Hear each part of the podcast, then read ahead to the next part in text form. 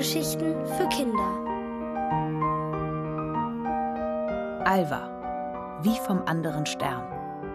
Von Ariane Grundis.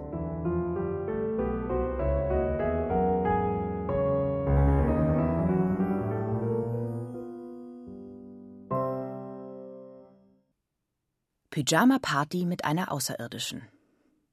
Alles, was zu einer ganz normalen Pyjama-Party gehört, war vorhanden. Matratzen, drei Kinder in Schlafanzügen, Taschenlampen, Salzstangen und die neuesten Neuigkeiten. Von den neuesten Neuigkeiten wusste bisher nur Alva etwas. Es waren ihre Neuigkeiten, und sie hatte sich noch nicht getraut, ihren beiden besten Freunden davon zu erzählen. Sie wusste es selbst erst seit gestern. Ihre Oma hatte sich, wie man so sagt, verplappert. Nun hatte Alva Angst, Ezra und Benny würden sie auslachen. Hätte Alva die neuesten Neuigkeiten nicht bereits groß angekündigt, hätte sie sie vermutlich doch für sich behalten. Aber jetzt drängelten ihre Übernachtungsgäste und wollten wissen, was Alva so Wichtiges von ihrer Oma erfahren hatte. Nun gut. Alva atmete tief ein und dann sagte sie es einfach. Gerade heraus. Das ist ja total gruselig, fand Esra, als sie das gehört hatte, und rückte ein Stück von ihrer Freundin weg. Du brauchst jetzt keine Angst vor mir zu haben, versicherte Alva. Aber Esra entgegnete Das hättest du uns echt früher sagen müssen. Also bevor wir hier zusammen übernachten. Und Benny murmelte Jetzt wird mir so einiges klar. Wenn Alienblut durch dich fließt, dann muss ich mich ja über gar nichts wundern. Hey, ich bin kein Alien. Ich bin nur von einem anderen Stern. Ezra und Benny starrten Alva an. Sie konnte das gut verstehen. Auch sie fand die ganze Sache ziemlich aufregend und beeindruckend. Wenn sie erfahren hätte, dass ihre Freundin von einem anderen Stern stammte, dann wäre sie ausgeflippt. Wer konnte schon von sich behaupten, eine Außerirdische zur Freundin zu haben? Und das mit dem Namen wäre ja auch gleich aufgefallen. Na klar, Alva wie Alf nur mit Vogel-V und einem A hintendran. Da hätte sie keine Zweifel mehr gehabt. Ezra und Benny starrten immer noch. Von Ausflippen war allerdings weit und breit noch nichts zu sehen. Von Zweifeln dagegen schon. So ein Blödsinn, lachte Ezra jetzt und rieb mit den Daumen Salzkörner von einer Salzstange. Benny nahm den Mond von der Zimmerdecke, indem er die Taschenlampe ausknipste. Dann hielt er sie auf sich und knipste sie wieder an.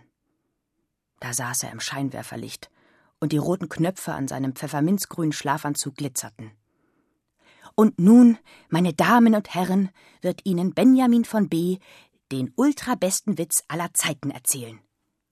Dein Ernst? Alva fand Witze normalerweise okay, aber vielleicht nicht unbedingt kurz nachdem sie für ihre Freunde eine Außerirdische geworden war. Benny ließ sich nicht stören und gab seinen Witz zum Besten. Fritzchen geht um eine Ecke. Was fehlt? Sein Hund? fragte Esra und schob sich die Salzstange in den Mund. Der Witz, antwortete Benny. Haha, ha, machte Esra. Witze sind echt nie lustig. Alva fand es auch nicht lustig. Sie nahm Benny die Taschenlampe aus der Hand und hielt sie auf sich. Ey, Leute, das, was ich euch gerade erzählt habe, ist übrigens kein Witz. Ich mein's ernst. Ich bin wirklich von einem anderen Stern. Ezra stöhnte, weil ihr auffiel, dass die Salzstangentüte leer war. Gibt es denn auf diesem Planeten hier noch mehr Salzstangen oder sogar Erdnussflips? Das war der Moment, in dem Alva sauer werden wollte. Darin konnte sie gut sein, wenn sie wollte, vor allem, wenn man ihr etwas nicht glaubte oder schlimmer noch, sich über sie lustig machte. Das konnte sie überhaupt nicht leiden. Das fand sie schlimmer als gelbe Paprika und verratene Geheimnisse und Hausaufgaben am Wochenende. Gerade als sie mit dem Sauerwerden richtig loslegen wollte, zog sich Benny plötzlich die Bettdecke bis zur Nase hoch.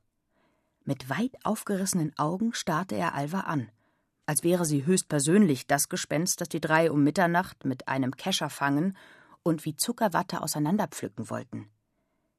Endlich scheint er es zu kapieren, dachte Alva. Aber sie fand, dass er jetzt ein bisschen übertrieb. Er guckte so ängstlich, dass auch sie eine Gänsehaut bekam.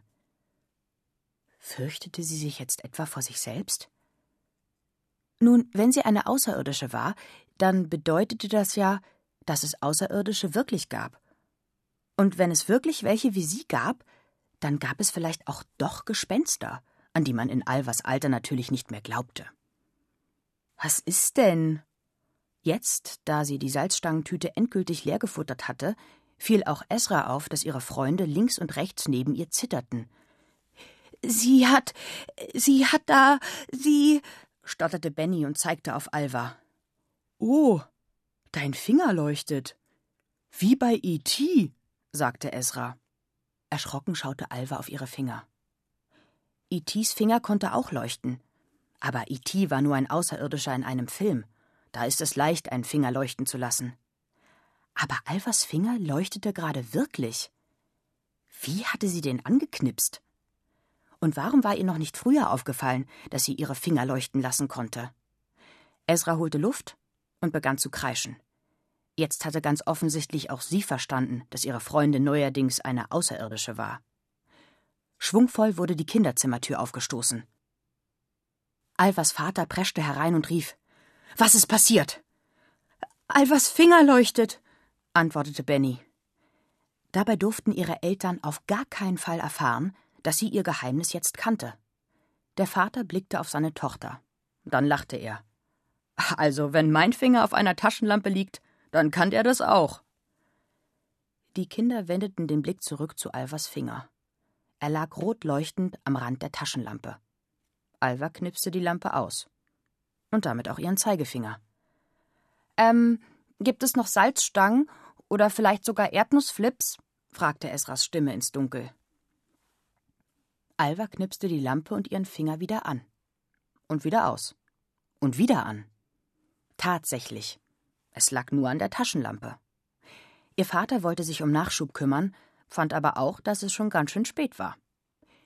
Für jeden noch eine Handvoll Flips und dann freundet ihr euch mal mit dem Gedanken an, die Augen zuzumachen, sagte er, bevor er das Zimmer verließ. Benny fand es eine gute Idee, sich mit dem Augenzumachgedanken anzufreunden. Weniger aufregend, so einen Gedanken als Freund zu haben, als eine außerirdische. Alva legte nun ihre ganze Hand über die Taschenlampe und ließ sie rot leuchten. Uh, machte Esra. Meine außerirdische Freundin kann ihre Hand leuchten lassen. Fast hättest du uns reingelegt. Aber nur fast, sagte Benny. Dabei hatte Alva nie vorgehabt, ihre besten Freunde reinzulegen. Sie wollte ihnen bloß die Wahrheit sagen. Jetzt glaubten sie ihr nicht mehr. Alva brauchte Beweise. Als Außerirdische musste sie doch irgendwas Unmenschliches können und übernatürliche Fähigkeiten haben. Vielleicht konnten Benny und Ezra auch dabei helfen, herauszufinden, was an ihr galaktisch war.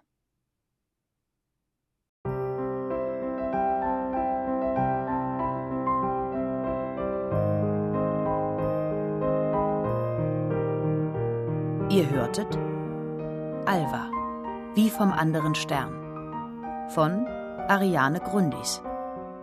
Gelesen von Lisa Hirdiner. Ohrenbär. Hörgeschichten für Kinder. In Radio und Podcast.